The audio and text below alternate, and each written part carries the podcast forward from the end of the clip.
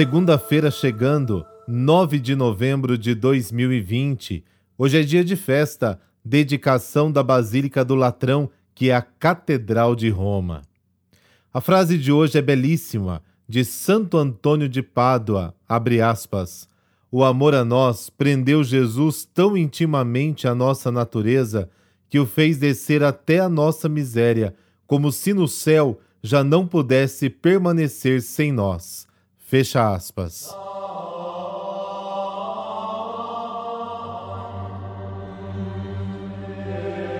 Em nome do Pai, do Filho e do Espírito Santo. Amém.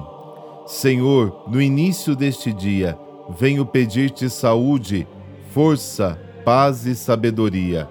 Quero olhar hoje o mundo com olhos cheios de amor ser paciente, compreensivo, manso e prudente, ver além das aparências, teus filhos como tu mesmos vês, e assim não ver senão o bem em cada um. Cerra meus ouvidos a toda calúnia, guarda minha língua de toda maldade, que só de bênção se encha meu espírito. Que eu seja tão bondoso e alegre que todos quantos se achegarem a mim sintam a tua presença. Senhor, reveste-me de tua beleza e que no decurso deste dia eu te revele a todos. Amém.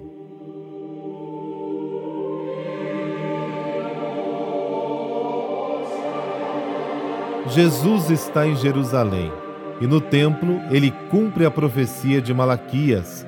De acordo com o profeta, o Messias entraria no templo e purificaria a prata e os filhos de Davi Malaquias capítulo 3.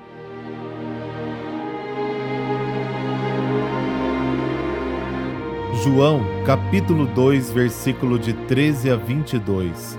Estava próxima a Páscoa dos judeus e Jesus subiu a Jerusalém. No templo, encontrou os vendedores de bois, ovelhas e pombas e os cambistas que estavam aí sentados.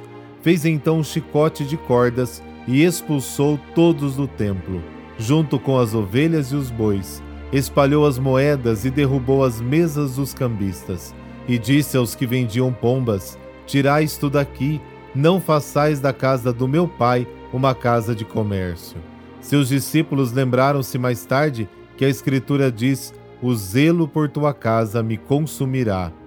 Então os judeus perguntaram a Jesus: Que sinal nos mostras para agir assim? Ele respondeu: Destruí este templo e em três dias o levantarei. Os judeus disseram: Quarenta e seis anos foram precisos para a construção deste santuário, e tu o levantarás em três dias? Mas Jesus estava falando do templo do seu corpo. Quando Jesus ressuscitou, os discípulos lembraram-se do que ele tinha dito e acreditaram na Escritura e na palavra dele, palavra da salvação. Glória a vós, Senhor.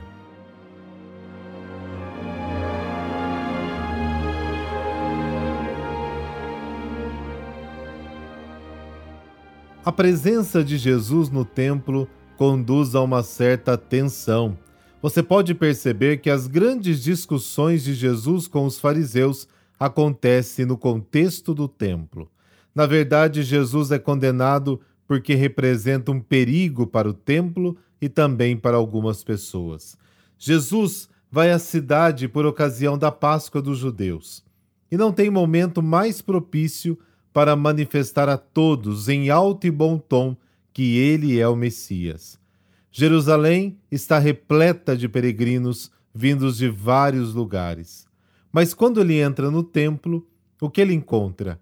O roubo e a corrupção nas mercadorias que eram vendidas e revendidas por cambistas. Ele não encontrou pessoas preocupadas em ajudar o povo na busca de Deus, mas no comércio do sagrado.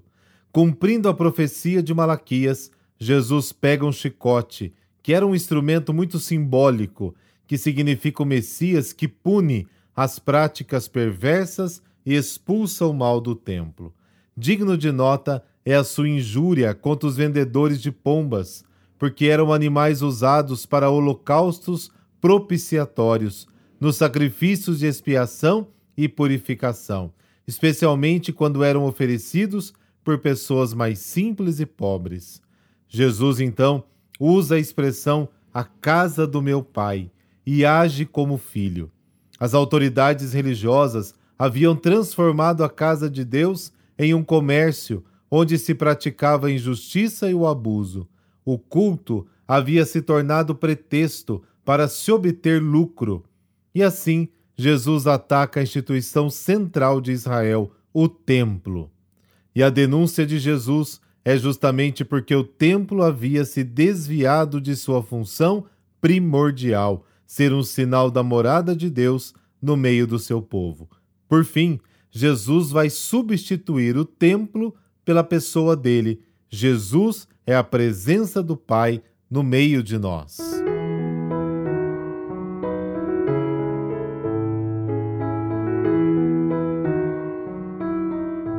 Hoje é dia de Santo Orestes. Orestes é um nome de origem rude e significa o homem da montanha. No cristianismo tivemos um santo com este nome, que deixou suas marcas na história por meio do martírio. No livro dos santos da igreja, só encontramos um com este nome. Alguns mosteiros importantes foram dedicados a ele, como o da Capadócia no século IV. A tradição relata sua vida começando pelo ponto culminante, a morte pelo testemunho da fé.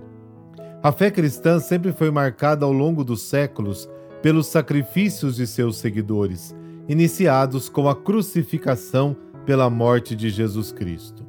Orestes foi mais um desses mártires, provavelmente morreu na última perseguição aos cristãos decretada pelos romanos.